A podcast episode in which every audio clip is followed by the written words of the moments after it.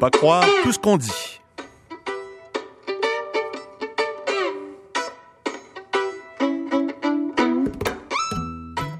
Bonjour, ici Franck Dessort en remplacement cette semaine de Michel Lacombe.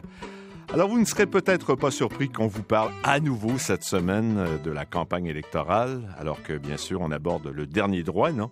Il ne reste plus que, deux semaines à cette interminable campagne. Vous avez peut-être regardé le débat des chefs hier soir au réseau TVA. Un débat qui était très enlevé, hein, un débat animé mais intéressant aussi, où il a été beaucoup question, encore une fois, de NICAB.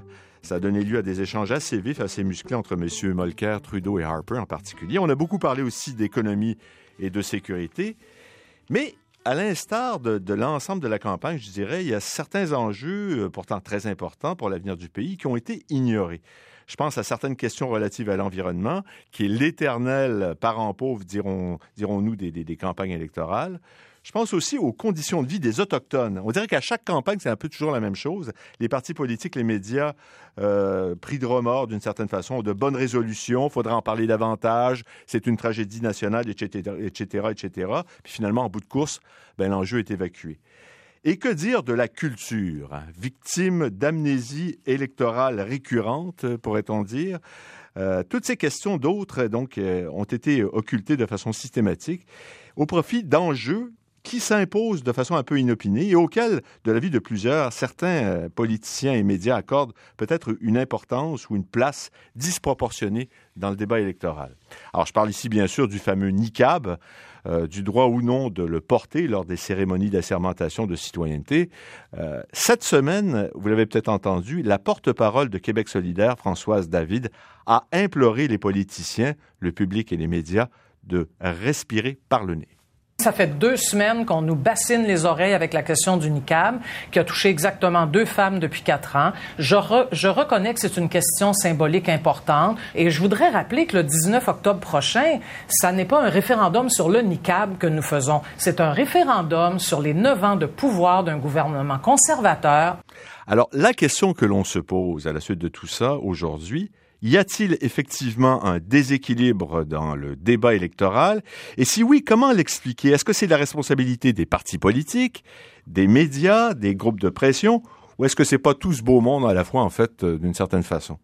Et pour en discuter, ben, nous avons réuni plusieurs invités. Tout d'abord, en studio euh, à Ottawa, Manon Cornelier, chroniqueuse politique et correspondante parlementaire pour le journal Le Devoir dans la capitale fédérale. Et à Montréal, devant moi, Alain Noël, professeur de sciences politiques à l'Université de Montréal. Bonjour à vous deux. Bonjour.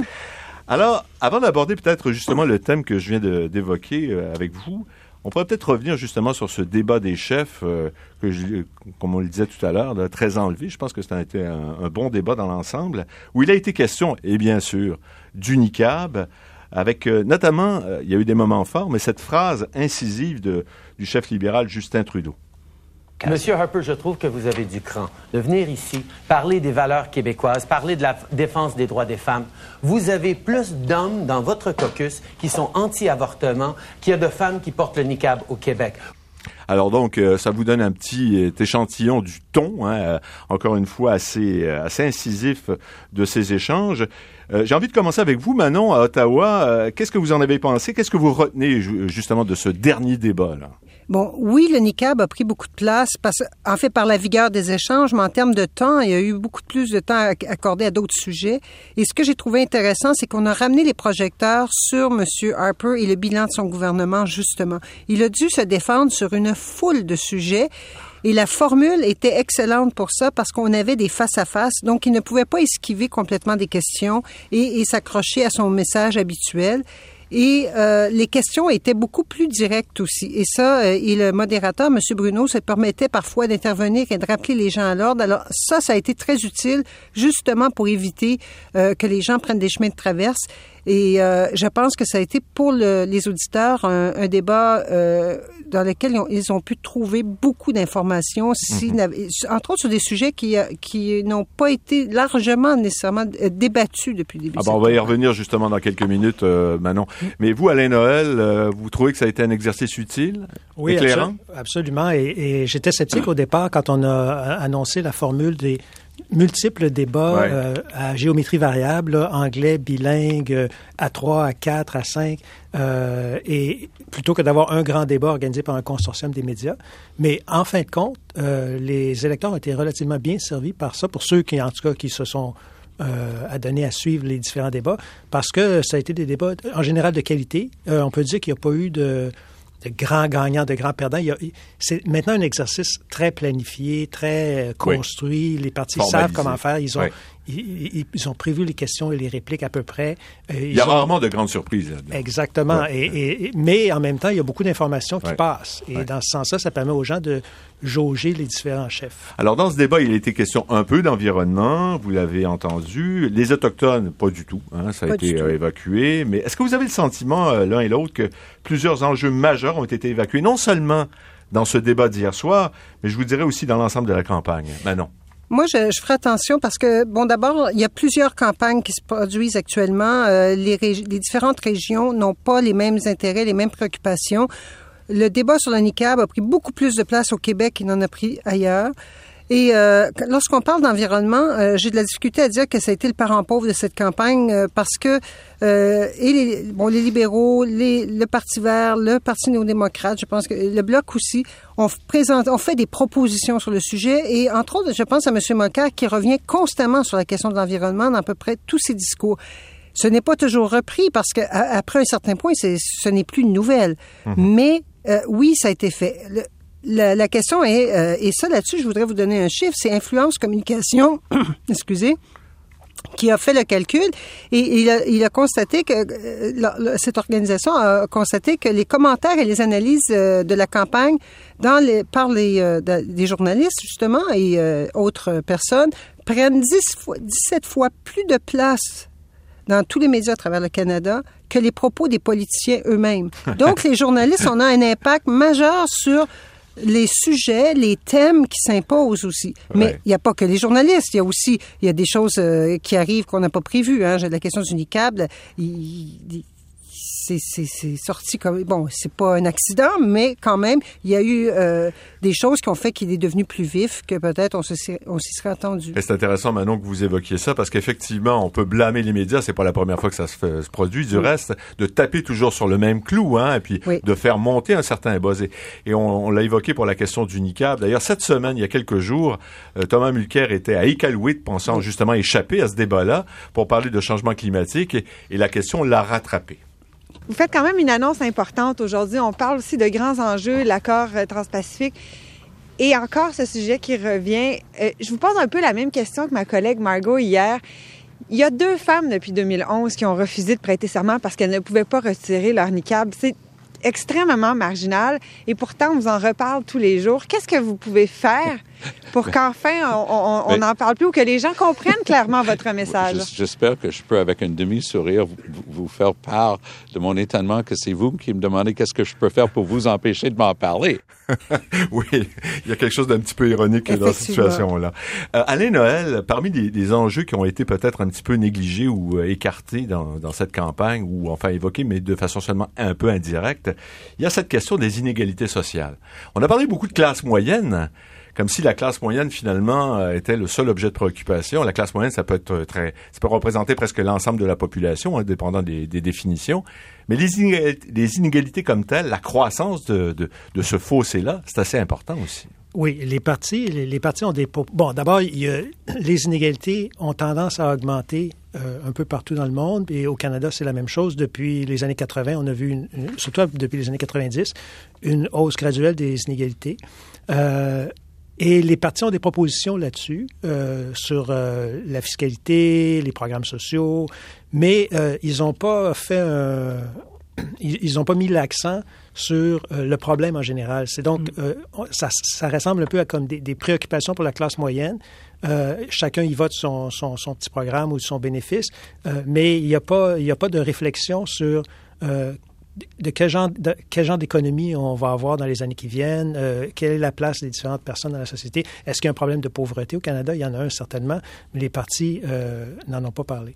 Oui, et puis évidemment, il y a des questions qui sont liées à ça, celle du logement social aussi, de la pénurie du logement social. Ça fait quoi, plus de 20 ans maintenant que le gouvernement fédéral s'est carrément retiré de cet enjeu-là? Absolument. Et c'est clair que les partis aussi, et puis la même chose, tantôt on parlait de la, condition des peuples autochtones, euh, il y avait en 2005 euh, un accord avec Kelowna en Colombie-Britannique pour euh, agir collectivement, les provinces, le gouvernement fédéral, les représentants des peuples autochtones, pour euh, réduire la pauvreté chez les Autochtones, améliorer les conditions de vie. Cet accord-là a été euh, mis de côté par, quand les conservateurs ont pris le pouvoir en 2006. Et depuis ce temps-là, on, bon, on en parle épisodiquement, mais c'est devenu un enjeu euh, Mhm. silencieux. On aura l'occasion d'y revenir un petit peu plus tard, d'ailleurs, euh, notamment avec euh, Ghislain Picard de l'Assemblée des Premières Nations. Mais euh, évidemment, la question, c'est de savoir pourquoi ce phénomène-là. C'est pas nouveau hein, qu'on assiste à, à, justement l'occultation d'un certain nombre d'enjeux. on peut parler des partis politiques, on peut parler des, des, des citoyens, des médias. On vient de le faire à l'instant, qui ont tendance eux-mêmes finalement à bouder un certain nombre d'enjeux. Les partis politiques, le calcul électoral, le calcul, le calcul stratégique, c'est un élément important de cette, cette équation-là, si je peux dire. Et pour voir précisément ce qu'il en est, on joint à Saguenay maintenant Simon Lafrance, qui est associé principal chez Stratégium, qui est une firme qui offre précisément des conseils stratégiques en, en matière électorale. Bonjour. Bonjour. Monsieur Lafrance, vous avez travaillé notamment, et ça c'est intéressant aussi, euh, dans certaines campagnes électorales démocrates euh, aux États-Unis. Donc vous avez la perspective en fait des deux côtés, hein, du côté des États-Unis et du, Canada. Et est-ce que vous pensez justement que le phénomène dont on parle dans cette campagne, il procède justement d'un marketing politique, d'un marketing électoral, parce qu'on parle beaucoup de segmentation du marché, hein, de, euh, de, d'atomisation du marché. Est-ce que vous pensez que ça entre en ligne de compte dans ce, dans ce qu'on vient d'évoquer? Je pense que ça entre en ligne de compte dans le discours des partis politiques. Par contre, ils sont très loin de le faire là, de manière euh, efficace. Je vous dirais que les, conservateurs sont probablement les plus avancés dans ce, dans ce domaine-là. Euh, par contre, la limite c'est que quand on, on, atomise, appelons ça comme ça, ou quand on segmente à tout le moins les électorats, le but c'est d'additionner plusieurs segments. Et dans la campagne actuelle, on dirait que, en tout cas pour l'instant, comme les partis étaient à peu près à égalité dans les sondages, ben les, les partis se, se contentent d'avoir identifié des segments qui leur sont sympathiques et ils ont martelé le message auprès de ces, euh, appelons ça des clientèles électorales. Donc ils ont martelé le message auprès de leur clientèle électorale ou de ce qu'ils pensent être leur clientèle électorale. Alors que pour gagner, il faut en additionner des segments. Il suffit pas de dire, waouh, j'ai un portrait tout à fait précis de qui est mon électorat. Euh, et maintenant, ben, je vais m'asseoir là-dessus. Le but, c'est d'en arriver à construire une, euh, une coalition. Et donc, hmm. autant euh, quand on parle souvent de, la des campagnes Obama, par contre, où il y avait, euh, par exemple, où il y avait de grandes avancées au niveau des technologies ou des manières de segmenter l'électorat, le but de ça, c'était de les additionner, de les coaliser et non de les diviser. Alors, précisément, quand on parle de, du fameux enjeu du, du NICAB, qu'est-ce qu'on peut dire? Qu'est-ce que, quel est le regard que vous pouvez avoir là-dessus? On a parlé de wedge politique à ce propos-là, mais je pense que les effets sont pas les mêmes selon d'un bout à l'autre du pays. C'est ce que d'ailleurs Manon évoquait il y a quelques instants. Absolument. La question du NICAB euh, a été, euh, bon, appelons ça demi-planifiée, c'est-à-dire que je ne pense pas que personne avait prévu, là, ni du côté des partis politiques, ni du côté médiatique, que ça deviendrait un si grand enjeu.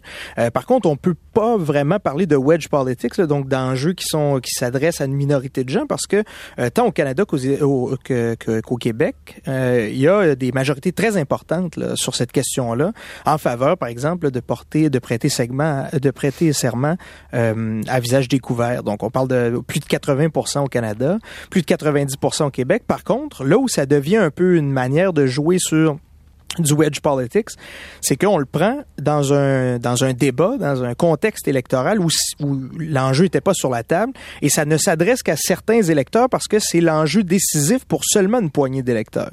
Donc c'est bien important de comprendre que le wedge politics ou l'utilisation de différents messages ciblés euh, se fait pas seulement dans un contexte où on s'adresse à un groupe ciblé. Des fois, ça s'adresse à la majorité. Par contre, c'est pas la majorité, sur le NICAB en particulier, c'est pas la majorité des électeurs qui vont se positionner sur cet enjeu-là, mais on active des électeurs qui peut-être jusqu'ici euh, portaient pas attention ou avaient pas fait un choix. Est-ce que vous diriez de façon globale, euh, Monsieur Lafrance, que les conservateurs euh, sont parvenus justement à imposer leur thématique, euh, que, que ce qu'on a observé au cours des derniers jours correspond à un succès stratégique de leur part. On a parlé beaucoup de l'apport, vous savez, de ce fameux stratège australien là, qui aurait été finalement l'espèce de magicien qui aurait pu contribuer à cette remontée des conservateurs. Qu'est-ce que vous en pensez? Alors, il y, a un, il y a un dicton au sein des, des stratèges politiques là, dans, dans différentes parties du, du monde qui dit vous êtes jamais aussi brillant que quand vous gagnez, vous êtes jamais aussi nono, si on veut, que quand vous perdez. Alors, on verra au résultat, forcément, ce, ce stratège australien là, sera perçu comme celui qui a soit fait gagner, soit pas contribué, dépendant du, du résultat. Euh, je pense que euh, personne, incluant les conservateurs, avait prévu que ça deviendra un enjeu aussi euh, grand. Ça, c'est la première chose.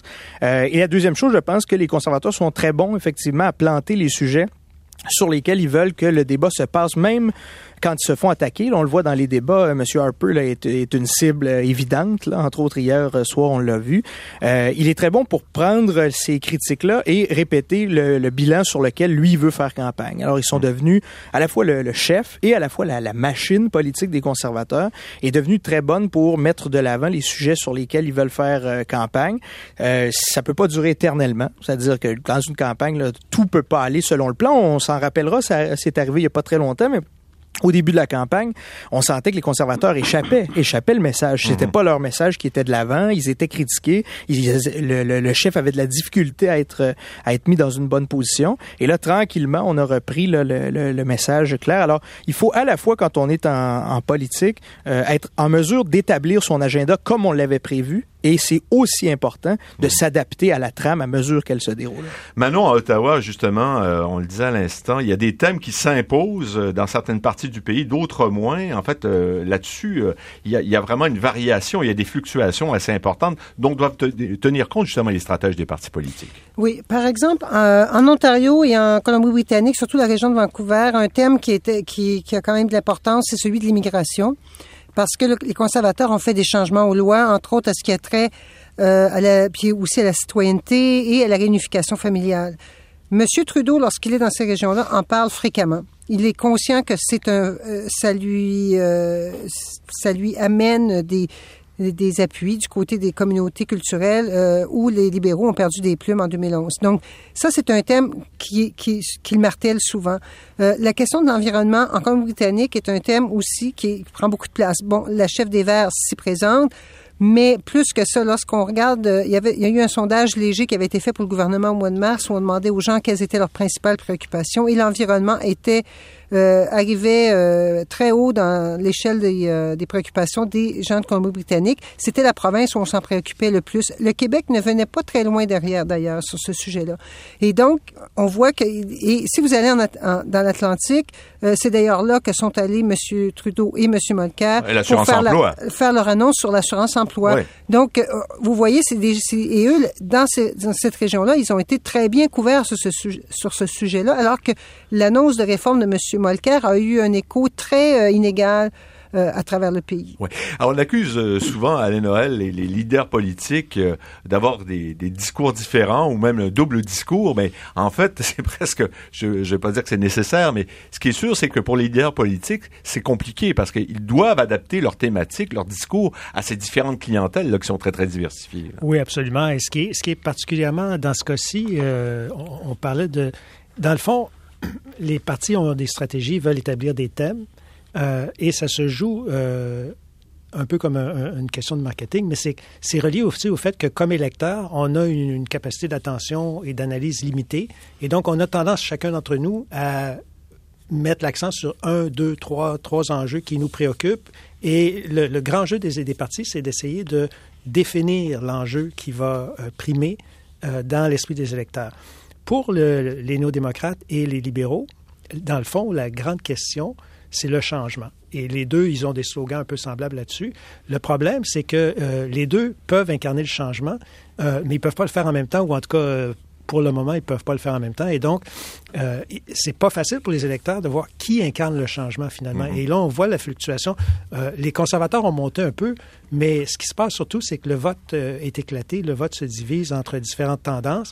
Et, et, et il y a beaucoup, beaucoup de Canadiens et de Québécois qui, dans le fond, souhaitent du changement, euh, mais là, il, il s'agit de voir qu'est-ce qui, quel est le véhicule qui va amener ce changement. C'est intéressant. Je pense que c'est Hélène Buzetti dans le Devoir qui, pas plus tard que ce matin, évoque le fait que ce qui se passe actuellement sur la scène fédérale, c'est ce qui s'est passé sur la scène provinciale ontarienne il n'y a pas si longtemps, où Kathleen Wynne des libéraux euh, a doublé à gauche le nouveau Parti démocratique, et évidemment avec le résultat que l'on sait. Alors, euh, c'est assez intéressant. Et, et c'est très, très pertinent parce que euh, Thomas Mulcair a choisi de camper le Parti néo-démocrate au centre oui. au centre, presque centre droit dans certains cas. Et donc, euh, effectivement, Justin Trudeau mène une campagne à gauche du NPD. Alors, on va parler dans quelques instants d'environnement. Est-ce que c'est un enjeu négligé ou est-ce que ce n'est pas le cas?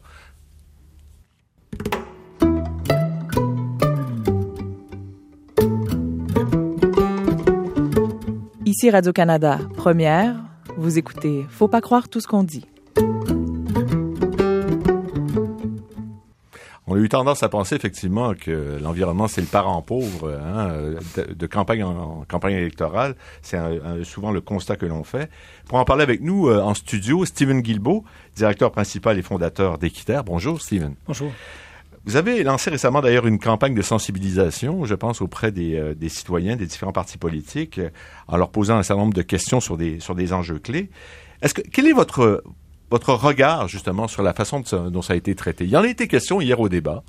Euh, il y a eu des échanges assez intéressants là-dessus. Est-ce que finalement, euh, il y en dans, a, le, dans le débat d'hier, dans, dans l'autre débat, en français également, on a quand même, il y avait toute une section sur l'énergie, l'environnement. Euh, moi, je pense qu'on en a beaucoup parlé. Les, les, ah, les, partis en ont beaucoup parlé. La plupart, pas tous, parce que bon, c'est la géométrie variable quand même. Il y en a qui en parlent beaucoup, il y en a qui en parlent à peu près pas.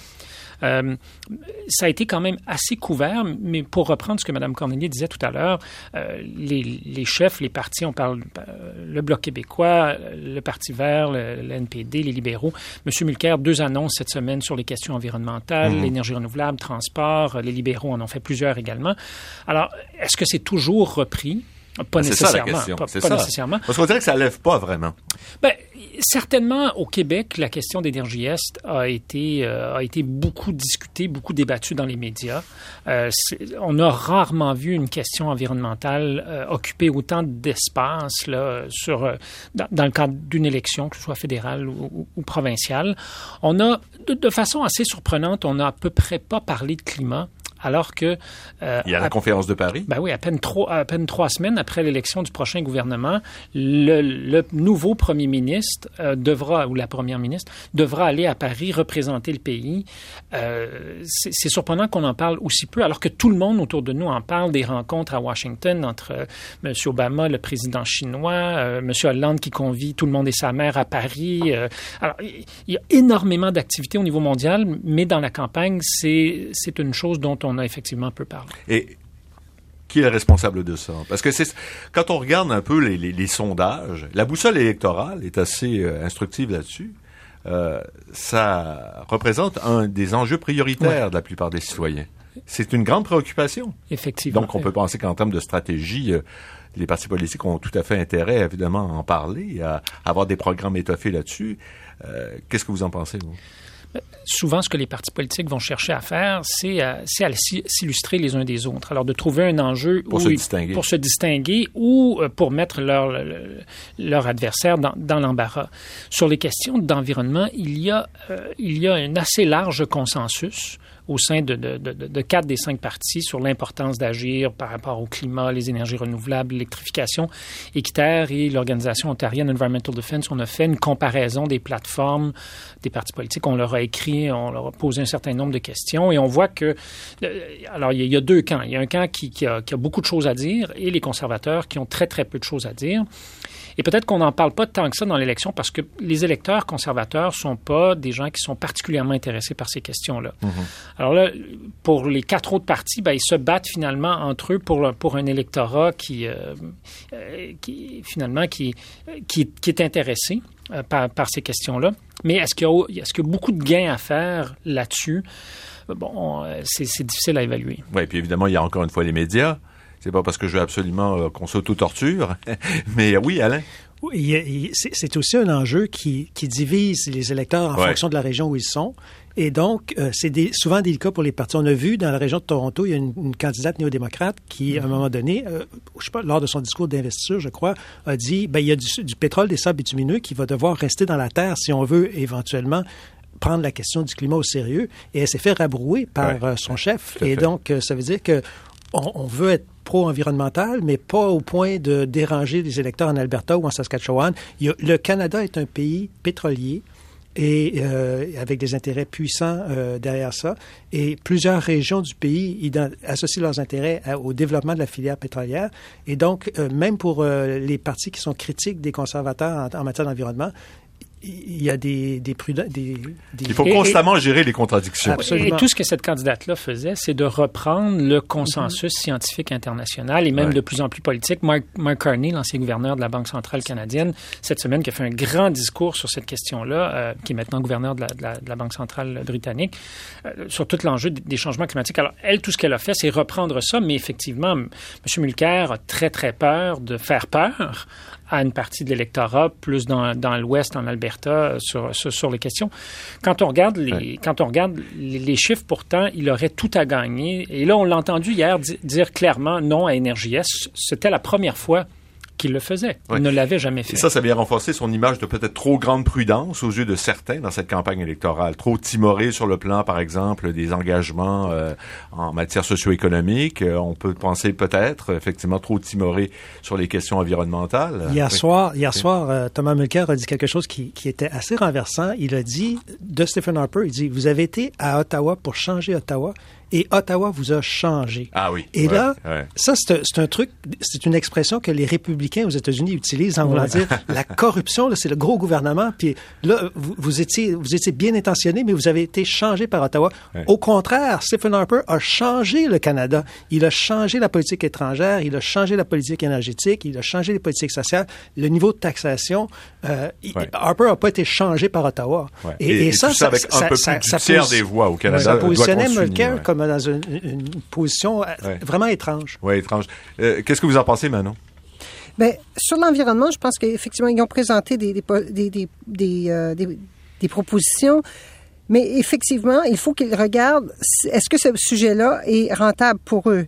il n'y a pas seulement et sur la question de l'environnement, on dit pour le climat, entre autres. Moi, je trouve qu'au contraire, ils ont beaucoup parlé de ce qu'est-ce qu'ils feraient s'ils allaient à Paris. C'est très flou, par contre, justement parce qu'on ménage les susceptibilités euh, et que M. Molker, entre autres, par rapport à Rachel Notley en Alberta, doit faire attention aussi pour pas elle la mettre dans l'eau chaude et elle ne pas le mettre dans l'eau chaude. Bref, tout le monde marche sur des œufs.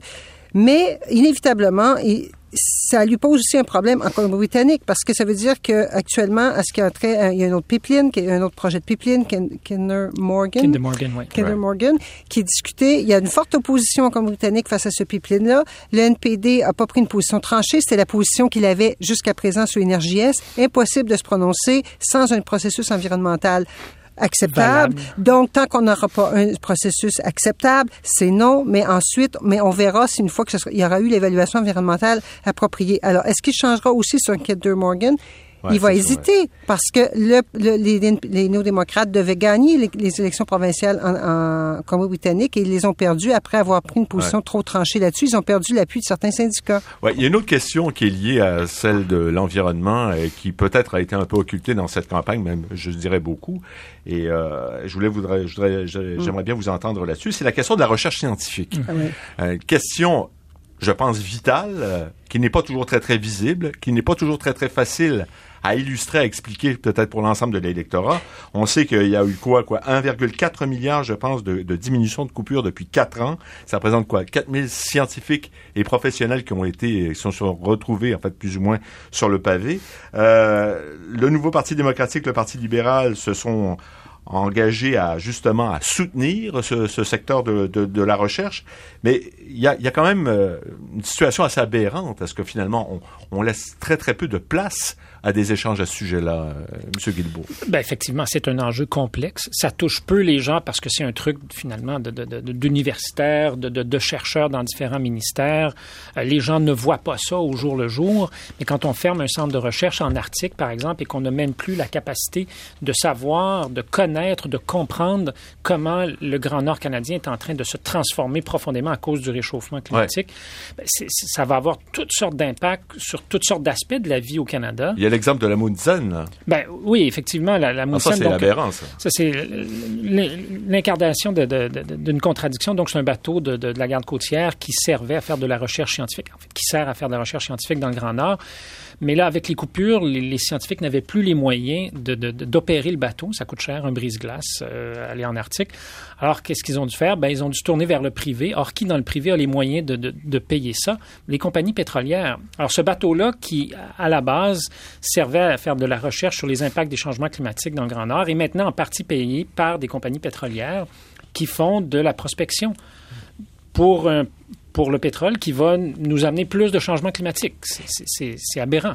Et parlant de recherche scientifique, euh, et parlant d'accès aux données, donc euh, d'informations de base, il y a toute, ce, toute cette question qui porte sur le, le recensement, hein, le formulaire de recensement. Oui, Manon, je pense que... Euh, Mais c'est parce qu'il y a eu des, les libéraux et les néo-démocrates là-dessus ont pris des engagements sur le recensement, sur le, rétablissement de certains budgets scientifiques. Monsieur Molker a annoncé la mise en place d'un directeur parlementaire de la science, entre autres, et euh, ce qui a à peu près pas été couvert. Euh, on a parlé du UNICAM, entre autres, c'était la conférence de presse où, entre autres, il était question de cette question, de cette question euh, au Nunavut. Et euh, y a, les partis se sont engagés à redonner leur liberté de parole aux scientifiques, de rendre les recherches accessibles de, euh, de, a priori. Donc, il y a eu des engagements de prix. Mais moi, ce que je trouve, ce dont on ne parle pas assez, c'est la nécessité de rétablir l'indépendance de la recherche mmh. en général, surtout la recherche fondamentale au Canada, les évaluations de médicaments et l'évaluation d'aliments, etc. Ça, ça a été, l'érosion de ça a été fantastique sous les conservateurs qui n'ont qui ont augmenté les budgets de recherche externes du gouvernement, mais en demandant presque toujours qu'il y ait une contrepartie privée. Mais ce qui veut donc dire que vous perdez une partie de votre indépendance. Et ça, c'est l'aspect qui n'est pas débattu actuellement. Oui, et très brièvement, euh, Alain Noël, ben, ça, c'est vraiment une question qui vous tient à cœur, aussi au cœur de vos recherches. Absolument. Le, recensement, on n'a plus les données pour se prononcer, par exemple, sur qu'est-ce qui se passe avec la pauvreté dans différentes régions du mm. pays. Euh, c'est au-delà de la science, c'est la capacité même de l'État fédéral euh, qui est érodée, qui, qui se délite. Et, et, c'est, je pense que les partis ont effectivement pris position là-dessus, mais on pourrait mettre un peu plus l'accent sur le fait que euh, si on veut être bien gouverné, en démocratie, ça prend des outils aussi. Et parmi les autres enjeux que l'on peut considérer euh, comme avoir été ignorés finalement, ou enfin plus ou moins occultés dans cette campagne électorale, il y a aussi bien sûr la question autochtone. Ça, on y revient euh, de campagne en campagne. Euh, pourtant, durant cette campagne-ci, on s'était dit bon que on débattrait, on débattrait davantage peut-être de cette question-là suite aux recommandations nombreuses de la commission Vérité et Réconciliation qui s'est penchée, comme vous le savez, sur les crimes commis dans les pensionnats autochtones au cours des quoi, des 20, 30, 40, 50 dernières années, en fait des 100 dernières années, peut-on dire. Et euh, pour dénoncer la chose, hier, il y a le, chef de l'Assemblée, de l'Assemblée des Premières Nations du Québec et du Labrador, Ghislain Picard, qui a lancé un appel vibrant il est avec nous d'ailleurs en studio. Monsieur Picard, bonjour. Bonjour. Qu'est-ce que vous vouliez lancer comme message précisément? Ben, en fait, euh, on sait très bien que la question de l'électorat autochtone, du vote autochtone comme tel, est un peu, euh, je dirais, une source de, d'un certain questionnement au sein même de, de, de nos communautés. Euh, il n'y a pas de position arrêtée là-dessus, malgré que le chef national, Perry Bellegarde, ait fait, euh, ait fait un, appel pour qu'il y ait un vote euh, massif du côté autochtone. Il y en demeure pas moins qu'il y a des régions qui, où, cette question-là est beaucoup plus délicate et il n'y a pas de question ici de majorité l'emporte sur la minorité au, au, au, terme, au niveau des points de vue. Donc, on respecte ça, mais en même temps, ce qu'on dit, c'est que ça ne devrait pas excuser, euh, évidemment, le gouvernement en place, mais aussi les partis politiques euh, engagés dans la course de se prononcer de façon claire sur leurs intentions. Ce qu'on a jusqu'à maintenant, c'est des intentions assez claires sur la mise sur pied d'une commission d'enquête sur euh, sur la question des femmes assassinées, femmes autochtones assassinées ou, ou, disparues. Mais ça, c'est, je dirais que c'est la réponse facile. Mais au-delà de tout ça, il y a toute cette question de relation fondamentale entre nos peuples et l'État. Oui, c'est ça. Au-delà des enjeux ponctuels, au-delà des enjeux euh, qui, qui, représentent des, des, des, secteurs en particulier, vous voulez quelque chose qui soit beaucoup plus fondamental, qui tienne vraiment au rapport entre. Ça entre prend, ça prend vraiment un plan sur plusieurs fronts.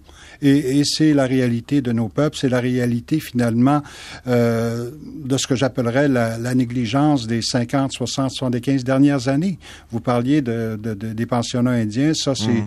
c'est euh, c'est un aspect de cette réalité-là. Il y en a plusieurs, et c'est là-dessus qu'on voudrait que les partis politiques se, se prononcent. Et euh, malgré cela, ben on a vu euh, combien de débats jusqu'à maintenant, et cette question-là a à peine été effleurée.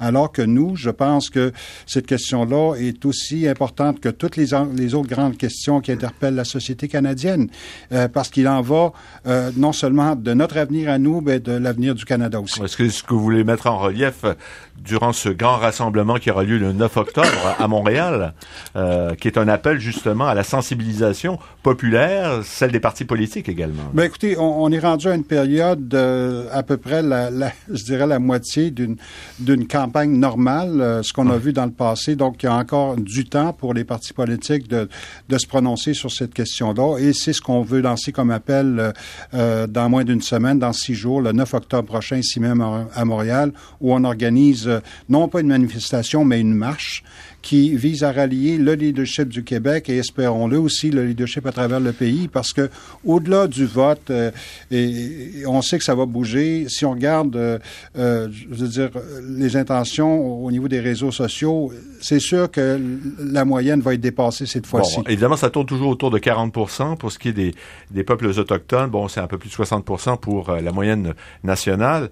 Mais j'entendais au début de la campagne votre chef Perry Bellegarde qui disait, bon, écoutez, j'appelle euh, nos peuples à voter, mais moi personnellement je vais pas le faire. Bon, ensuite il s'est repris, il a dit bon je vais le faire quand même, mais c'est quand même un peu maladroit et assez contradictoire quand même. Comme... Ben, ben écoutez, euh, j'imagine qu'à son niveau, euh, je veux dire, il, connaît sa marge de manœuvre comme je connais la mienne. Et, ouais. et pour moi, euh, c'est ici que je fais un peu, euh, que, que j'oppose un peu le, le, le, euh, la majorité versus la minorité. Nous, c'est pas une réalité chez nous. Euh, même s'il y a 10 euh, chefs qui, qui, qui, ne votent pas et il y en a 30 autres qui votent, on, doit, on doit respecter les deux tendances. Et malgré tout ça, ce qu'on dit aussi, c'est que pour ceux et celles qui exerceront ce, ce, ce, ce droit-là, qui, qui, est là depuis 1960, ben, je pense qu'ils qu ou elles sont en droit de savoir où les partis se rangent sur leurs questions. Ouais. Et c'est ce qu'on veut ici, c'est sur, sur quoi on veut insister. Parce qu'il faut vraiment peser de son poids que, total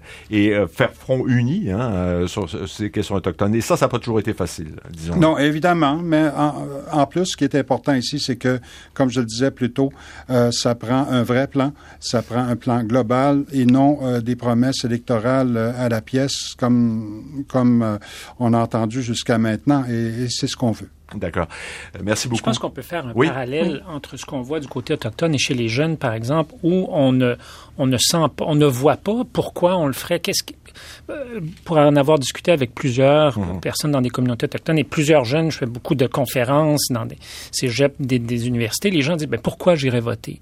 Et je pense qu'il y a ça aussi. Est-ce que c'est le lien de confiance qui est brisé entre, en, entre les électeurs ou une partie de l'électorat, qu'ils soient autochtones, qu'ils soient jeunes et, et, et nos euh, Mais les gens se disent ben, ils ont un peu perdu, euh, perdu la foi, perdu espoir. Et, et je pense qu'on retrouve, il y, a, il y, a, un parallèle à faire, je pense. Ouais. Simon Lafrance de Stratégium, là, du point de vue du calcul stratégique électoral, bon, bien sûr, on peut dire que la clientèle autochtone, ça représente pas nécessairement une clientèle prioritaire dans les calculs, les équations que peuvent se faire les partis politiques. Euh, par ailleurs, il y, a, il y, a, les questions environnementales qu'on a évoquées, qui sont peut-être parfois difficiles à vulgariser. Qu'est-ce que, quel est votre regard là-dessus? Alors, euh, un commentaire sur chacune. D'abord, j'ai trouvé très intéressant la position des, euh, des Premières Nations euh, au départ de cette campagne-là en disant, nous, on va favoriser l'activation politique. C'est clair que, bon, qu'on qu décide de voter ou pas, l'important, c'est d'être d'être mobilisé, hein, d'être prêt à mettre les enjeux de l'avant. Et ça, c'était un geste qui était, d'après moi, important. Après, c'est un c'est un projet hein, sur long terme. Ça se ça se finit pas, comme disait le chef Picard, avec une élection. C'est un travail euh, de, de stratégie, c'est un travail sur plusieurs années. Puis progressivement, d'une élection à l'autre, on devient incontournable. Et c'est pas une question qu'on devient la majorité de la population. C'est une question qu'on met efficacement notre message de l'avant. On est en mesure de le faire auprès de, de, de nos propres communautés, mais après ça, on est capable de le faire aussi dans l'électorat général.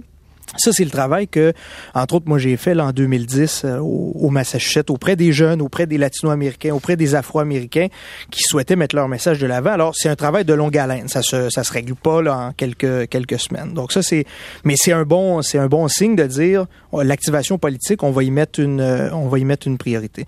Sur la question de l'environnement, je pense que on, peut à la fois dire qu'on en a beaucoup parlé et pas beaucoup parlé parce que ça sert souvent plus de trame de fond euh, que d'enjeux électoral clair sur lequel les gens ont à dire oui ou non. Le pétrole jouait ce rôle-là, c'est-à-dire quoi? C'est oui ou non euh, à l'industrie pétrolière ou encore à un pipeline ou un projet pétrolier en particulier. Donc là, on peut vraiment parler d'un enjeu électoral qui comme disait M. Guilbeault, sert à diviser les pour et les contre. Maintenant, un, élément intéressant sur l'environnement euh, euh, qui, a, été fait dans les dernières années, à la fois au Canada et aux États-Unis par différents groupes, c'est de lier la question des emplois. Vous savez, on parlait tantôt, le Canada est un pays pétrolier, le pétrole crée des emplois. Et c'est pour ça que certains chefs, des fois, hésitent là, à prendre une position qui est très, euh, très tranchée sur le sujet. Ben, il faut euh, ramener ça aussi à des emplois euh, verts. C'est-à-dire, le pétrole, bientôt c'est fini. Tranquillement, il va falloir créer une, une industrie verte. Il va falloir créer des emplois et les nommer et indiquer c'est dans quel secteur, etc. Et l'emploi, ça, ça touche les gens de près beaucoup plus que parler de la conférence de Paris, par exemple, dans leur quotidien. C'est sûr qu'il y a un élément stratégique, mais j'ai envie de vous dire qu'il y a un enjeu que l'on que l'on a oublié nous-mêmes et c'est très significatif, c'est celui de la culture. Mm. Hein, je parlais tout à l'heure d'amnésie électorale récurrente. Pour ce qui est de la culture, c'est vrai sur la scène fédérale, c'est vrai sur la scène provinciale également. Pourtant, il y a eu des réductions budgétaires importantes, et là, je ne parle pas évidemment de la, situation de Radio-Canada, mais je veux parler d'autres organismes culturels, euh, des coupures dans les tournées aussi internationales de compagnies de danse, de compagnies de théâtre. On pense à la, la, Humanité. Ben, exactement. Alors, est-ce que le, le Canada veut se doter d'une stratégie d'un rayonnement culturel? Manon, euh, est-ce que vous trouvez effectivement que cet oubli, il n'est peut-être pas surprenant, mais enfin, il est euh, encore un peu déplorable. Quoi. Euh, oui, il est déplorable et, surtout que ce sont des industries qui font travailler beaucoup de monde encore. Et M. Trudeau a fait une annonce en particulier à Montréal. les gens en parlent un petit peu, mais c'était comme accessoire, marginal. c'était pas prédominant. Et c'est étonnant, entre autres, au Québec, c'est un enjeu qui est souvent vu comme très important pour les communautés francophones hors Québec aussi parce que justement, euh, sans une, une, vie culturelle euh, animée et très euh, bouillante, euh, les gens, euh, ils, peuvent voir une érosion à un moment donné de leur culture et, et c'est de leur langue, de leur attachement, etc. Bref, ça rejoint tout le débat identitaire en quelque sorte. Et pour ça, je trouve ça assez étonnant que la question de la culture ne soit mhm. pas revenue sur le pavé parce qu'on se souvient que dans une autre élection, elle avait eu un, les coupures en culture avaient eu un impact assez majeur sur le gouvernement, sur les conservateurs. Mhm. D'ailleurs, c'est étonnant que la communauté culturelle soit pas plus mobilisée comme à cette époque pour le remettre sur la table. Effectivement. Il nous reste quelques minutes. Je voudrais vous entendre sur la suite, les deux dernières semaines, ce dernier droit dans lequel on, entre justement dans cette campagne électorale interminable, pour le rappeler, n'est-ce pas? Euh, L'effet NICAB dont on a beaucoup parlé ces, derniers jours, est-ce qu'il est appelé à se poursuivre ou est-ce qu'il va s'essouffler? C'est évidemment ce que souhaite désespérément M. Molker. Euh, Alain Noël. D'après moi, il va, il va perdurer, mais euh, on ne sait pas exactement quelle forme ça va prendre. Qu'est-ce qu'est-ce que la question du NICAB, où, où, ça amène les électeurs? Est-ce que ça amène les électeurs au Québec, par exemple, à, aller vers le Bloc ou vers les partis conservateurs? Euh, il y a le, Parti libéral qui a la même position que le NPD sur le NICAB semble pas avoir été affecté de la même façon. ça veut dire qu'il y a d'autres choses que le NICAB qui joue. Et moi, je pense que ce qui, euh, ce qui va se passer dans les deux prochaines semaines, c'est véritablement la tentative pour plusieurs électeurs de voir qui peut euh, battre les conservateurs. Et donc, euh, c'est entre le Parti libéral et le NPD et au Québec avec le Bloc que tout ça va se jouer. Est-ce qu'il y a d'autres enjeux qui peuvent s'imposer dans ce qui reste dans ces deux dernières semaines? On a parlé hier dans ce débat à TVA du partenariat transpacifique, de son impact, hein, notamment évidemment sur toute la question de la gestion de l'offre. Qu'est-ce que vous en pensez, euh, Manon? Est-ce que c'est... Moi, je pense que oui, ça peut devenir un enjeu. Euh, il y a des groupes sociaux qui essaient depuis un bon bout de temps d'ailleurs de le mettre sur la table et ils n'y arrivent pas. Là, comme ça touche le gagne-pain des gens, que ça peut en fait euh, toucher leur gagne-pain, on parle de la gestion de l'offre. Monsieur Molker était à Ce matin d'ailleurs pour en parler, pour parler de ce partenariat-là, pour dire qu'il défendrait le secteur de l'auto, qui est aussi peut-être visé, le secteur vinicole et, et la gestion de l'offre. Mais euh, ça peut aller plus loin parce que une fois qu'on aura, si finalement il y a un accord, et ce ne sera qu'un accord de principe, donc on va le voir comme avec l'accord avec l'Europe, il y a possibilité de poursuivre des négociations sur les détails. Euh, c'est là qu'on saura toute l'ampleur de cet accord-là. Et il est très large. Hein. On parle de propriété intellectuelle, mhm. de recours juridique, de, de en fait, c'est un impact au moins aussi grand que l'ALENA, là. Oui, oui, même plus. Et donc, c'est pour ça que ça va être important de voir le texte dans son ensemble et de voir. Et, là, on peut voir d'autres groupes aussi entrer en scène et euh, protester parce qu'il y a aussi la question de souveraineté culturelle et, et tout ça.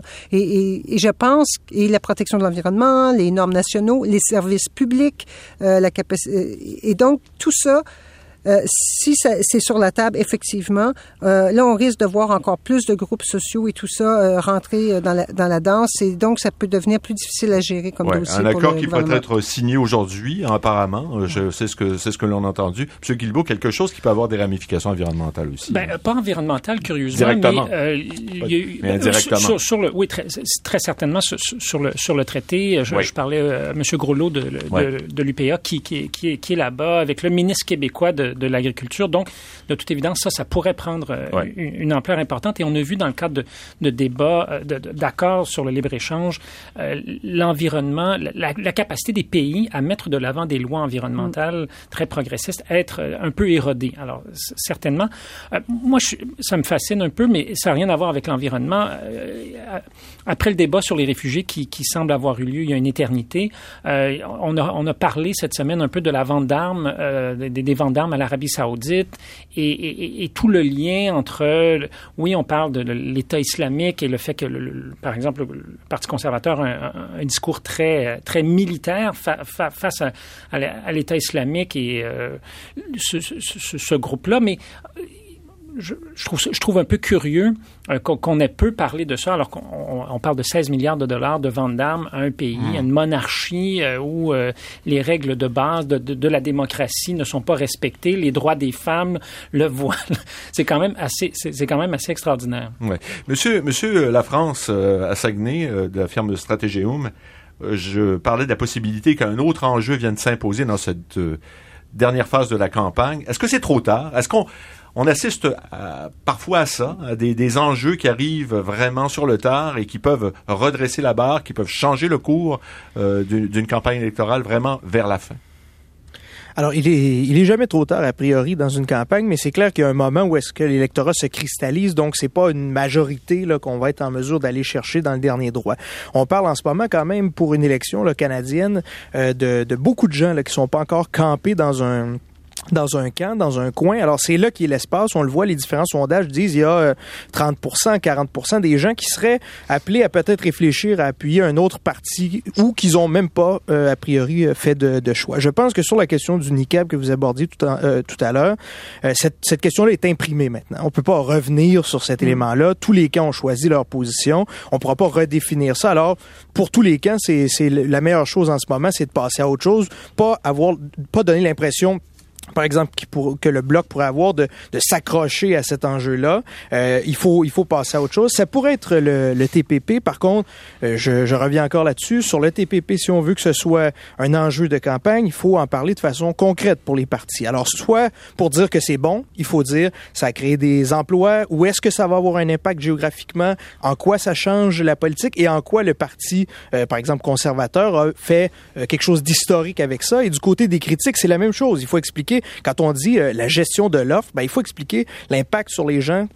Concrètement c'est quoi? Et de la même manière le découper géographiquement et ensuite expliquer mhm. en quoi ça, ça, ça, touche les gens là, soit dans leur euh, leur portefeuille leur euh, famille etc alors faut sortir des, des, grands enjeux et vraiment expliquer aux gens comment. Ce pourrait, selon moi, être l'enjeu du dernier droit, mhm. euh, mais tant qu'on en parle, là, aura les pâquerettes et non de façon très globale on peut peut-être espérer, M. Picard, un petit sursaut, un espace de nos questions autochtones. Ça serait quand même assez étonnant compte tenu euh, ben, des enjeux stratégiques. Tout ce que j'aimerais dire, c'est ajouter à ce, ce, qui a déjà été dit euh, plus tôt, c'est-à-dire qu'on ne peut pas espérer à des changements du jour au lendemain. Ça, c'est très clair, on est réaliste. Mais en même temps, rappelons-nous la commission Erasmus du Sceau en 96 qui proposait un chantier sur 20 ans pour espérer voir, espérer voir des, des, changements. On est engagé à ça, on est engagé, on est prêt à, à relever le défi, mais dans la mesure où il y a un gouvernement qui, euh, qui est aussi prêt. Je vous remercie infiniment de votre euh, collaboration aujourd'hui. Euh, euh, Manon Cornelier, correspondante du Devoir Ottawa, Alain Noël, professeur de sciences politiques à l'Université de Montréal, Simon Lafrance, associé principal à la firme Stratégium, Stephen Guilbeault d'Équiterre qui était avec nous. Merci à l'équipe, technicien Sylvain Labrec, journaliste à la recherche Sylvie Meloche, adjointe à la réalisation Myriam Lemay-Gosselin, une réalisation de Jacqueline Castonquet. Ici Franck Dessort, bonne semaine et à bientôt.